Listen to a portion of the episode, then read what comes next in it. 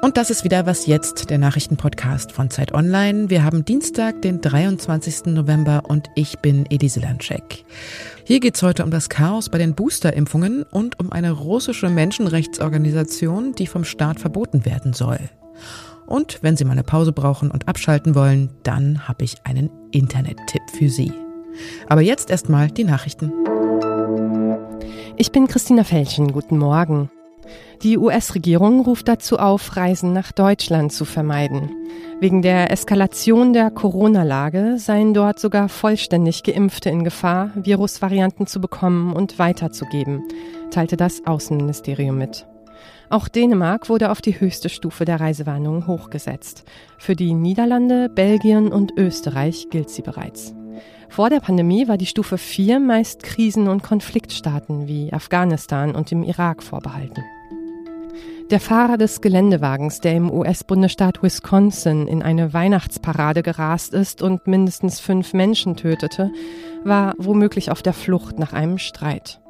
Die Polizei geht nicht von einem Terroranschlag aus.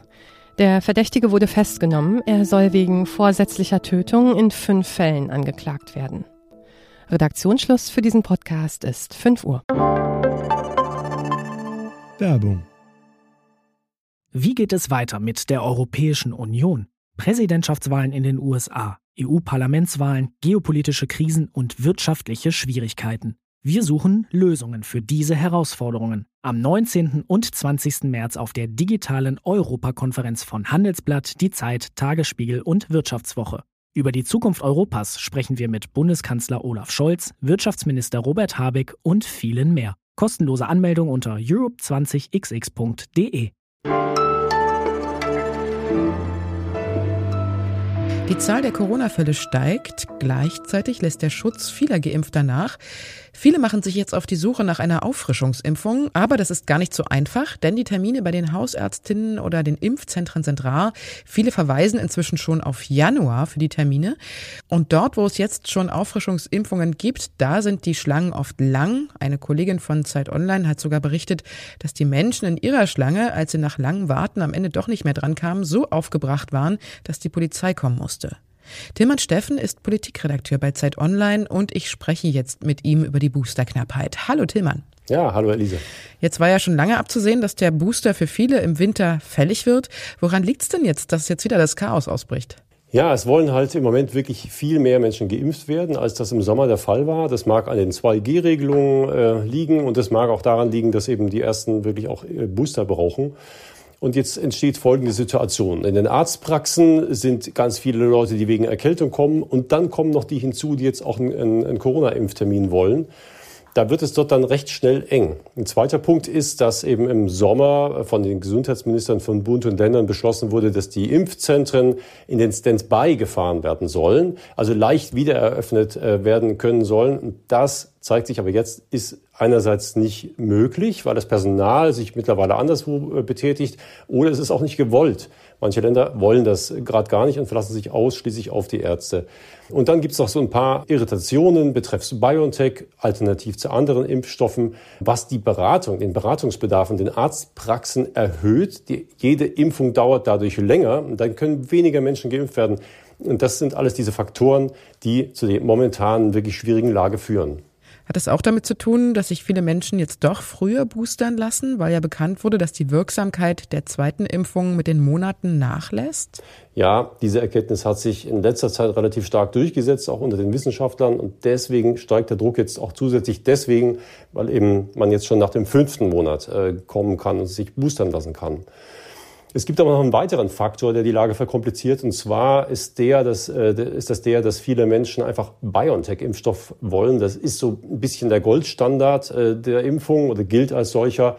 Und äh, das Problem ist, dass der Vorrat an BioNTech-Impfstoff in Deutschland vorerst endlich ist. Bundesgesundheitsminister Spahn hat gestern nochmal gesagt, es gibt bis Jahresende 24 Millionen Dosen davon und die werden einfach aufgeteilt auf die nächsten Wochen. Zwei bis drei Millionen Dosen äh, pro Woche können dann ausgeliefert werden. Mehr ist es eben nicht. Und alle anderen ähm, Impfwilligen müssen dann oder sollen dann mit Moderna versorgt werden. Und hier hat Spahn gestern nochmal ganz deutlich betont, was ihm sehr wichtig zu, zu sein schien, Beide Impfstoffe sind gleichberechtigt nebeneinander. Es gibt keinen besser, keinen schlechter. Ich glaube, er hat einfach den Druck da, die Impfkampagne am Laufen zu halten und versucht, ein bisschen Druck aus der Diskussion um BioNTech zu nehmen. Bei einigen Ärztinnen und Ärzten funktioniert das Boostern aber auch ziemlich gut und reibungslos.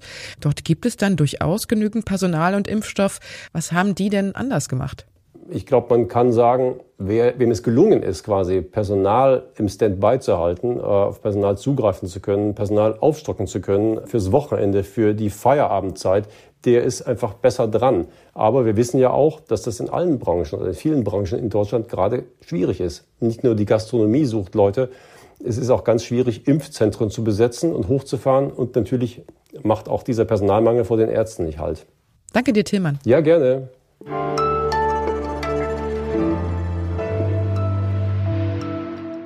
Und sonst so? Das Urban Dictionary ist so ein Ort im Netz, wo man sich eigentlich nur hin verirrt, wenn man Langeweile hat oder dringend mal das Hirn abschalten muss. Oder wenn die Teenagerkinder wieder mit englischen Wortneuschöpfungen um die Ecke kommen, die man noch nie gehört hat und deshalb ziemlich blöd dasteht. Zum Beispiel Mom Petition oder Nerdjack. Mom Petition. Competition between mothers. Rebecca spent $900 on christening photos to win her mom petition with Annie. Nerdjack to dominate conversation with talk of obscure passion. Jetzt ist der neueste Schrei in den Prokrastinationstrends, den eigenen Vornamen ins Urban Dictionary einzugeben. Denn zu unglaublich vielen Vornamen aus aller Welt gibt es eigene Wörterbucheinträge. Bei Elise steht da zum Beispiel ein Text, der sehr nett formuliert ist, voller freundlicher Komplimente, aber auch, muss man zugeben, auf Känguru-Babys oder Boxweltmeisterinnen passen würde. Aber sowas liest man ja auch mal so ganz gerne in der Mittagspause. Sehr viele Leute auf Twitter und Instagram machen das gerade und nerven dann mit den Ergebnissen ihre Mitmenschen.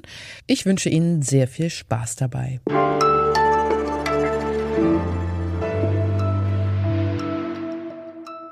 Die Menschenrechtsorganisation Memorial gilt als eine der ältesten, größten und wichtigsten in Russland. Einer der Gründer ist der ehemalige Dissident und Friedensnobelpreisträger Andrei Sacharow. Die Organisation kümmert sich vor allem um die Aufarbeitung politischer Verbrechen während der Sowjetzeit und um das Gedenken an die nach unterschiedlichen Schätzungen zwischen drei und 20 Millionen Opfer des stalinistischen Terrors. Zum Beispiel hatten die Vertreterinnen und Vertreter der Organisation die Mitarbeiter des Oppositionspolitikers Nawalny als politische Gefangene bezeichnet. Das gefällt der russischen Regierung offenbar überhaupt nicht, denn die Generalstaatsanwaltschaft hat jetzt das Verbot bzw. die Liquidierung der Gesellschaft beantragt, weil diese gegen die Auflagen für ausländische Agenten verstoßen haben soll. So lautet die Begründung. Am Donnerstag soll über den Antrag entschieden werden. Menschenrechterinnen weltweit laufen dagegen Sturm, denn das drohende Verbot gilt vor allem als politisch motiviert. Michael Thumann ist Russland-Korrespondent der Zeit und sitzt gerade an den Recherchen zu einem Artikel über Memorial. Hallo Michael. Hallo Elise. Den Vorwurf, die Organisation sei von ausländischen Agenten unterwandert, das kennt man ja schon aus Verfahren gegen andere NGOs und Menschenrechtsvereine. Was bedeutet denn das? Ist das quasi das Totschlagargument, wenn man unliebsame Vereine loswerden will? Ja, es ist nicht nur das Totschlagargument, sondern es ist das zentrale Instrument, äh, mit dem der Staat und mit dem die Gerichte NGOs und Menschenrechtsorganisationen und überhaupt jeden, auch individuelle Personen, äh, die Dinge sagen, die ihnen nicht gefallen, aus dem Felde räumen, inhaftieren beziehungsweise Organisationen schließen. Diese beiden Gesetze über unerwünschte Organisationen und ausländische Agenten etikettiert solche Organisationen gewissermaßen als Agenten eines fremden Staates, gegen die man vorgehen muss und die man bekämpfen muss, damit der eigene Staat überlebt. Hm, und damit als Staatsfeinde, ne? Absolut. Warum ist Memorial denn der russischen Regierung so ein Dorn im Auge? Also welche Macht oder Bedrohung der Regierung geht denn von der Vereinigung aus? Putin ist ein Mann, der aus den Geheimdiensten kommt. Und was Memorial macht, ist, dass sie Listen haben über die Namen von Opfern und dass sie die Namen von Tätern nennen. So dass halt die Erinnerung präzise ist und dass sie nicht nur einfach eine wolkige Erinnerung ist an Stalin. Äh, ja, der war irgendwie grausam, aber eigentlich war auch ein guter Manager und hat den Zweiten Weltkrieg gewonnen. Und das ist ja so die Lesart, die die Regierung verbreiten möchte. Und da stört es Putin ungemein, wenn eine Organisation ständig Namen nennt und damit letztendlich auch die Verfolgbarkeit äh, und die rückwärtige Erinnerung, die wiederum Rückschlüsse auf die heutige Situation und eben auch Täter im heutigen autoritären Regime zulässt. Genau das soll verhindert werden äh, und stört natürlich das, das patriotische, glorifizierende Geschichtsbild, für das sich Putin in letzter Zeit sehr stark einsetzt. Hm. Jetzt gibt's ja international viel Protest gegen das drohende Verbot. Auch in Deutschland haben sich viele Wissenschaftlerinnen und Politiker kritisch geäußert. Könnte das denn noch einen Einfluss auf die Gerichtsentscheidung am Donnerstag haben? Ich fürchte, das wird Entscheidungen der Richter nicht drehen, aber es ist ungemein wichtig zu markieren, dass die Welt es sieht, was in Russland passiert und dass man denen, die jetzt dort unter die Räder kommen, einfach ihre Solidarität ausdrückt und deshalb ist äh, jeder Protest äh, bis Donnerstag und darüber hinaus von Bedeutung. Danke, Michael. Sehr gern. Und das war was jetzt für heute. In unserem Update um 17 Uhr erzählt Ihnen meine Kollegin Munja Mayborg, was sonst noch so los war. Und Sie können uns wie immer schreiben, wenn Sie was loswerden wollen, ob jetzt Fragen, Lob, Kritik oder sonst irgendwas, was Ihnen auf der Seele brennt, unter wasjetzt.zeit.de. Tschüss und einen schönen Tag wünscht Ihnen Ihre Elise Landcheck. Wie sind die Corona-Zahlen in Russland eigentlich?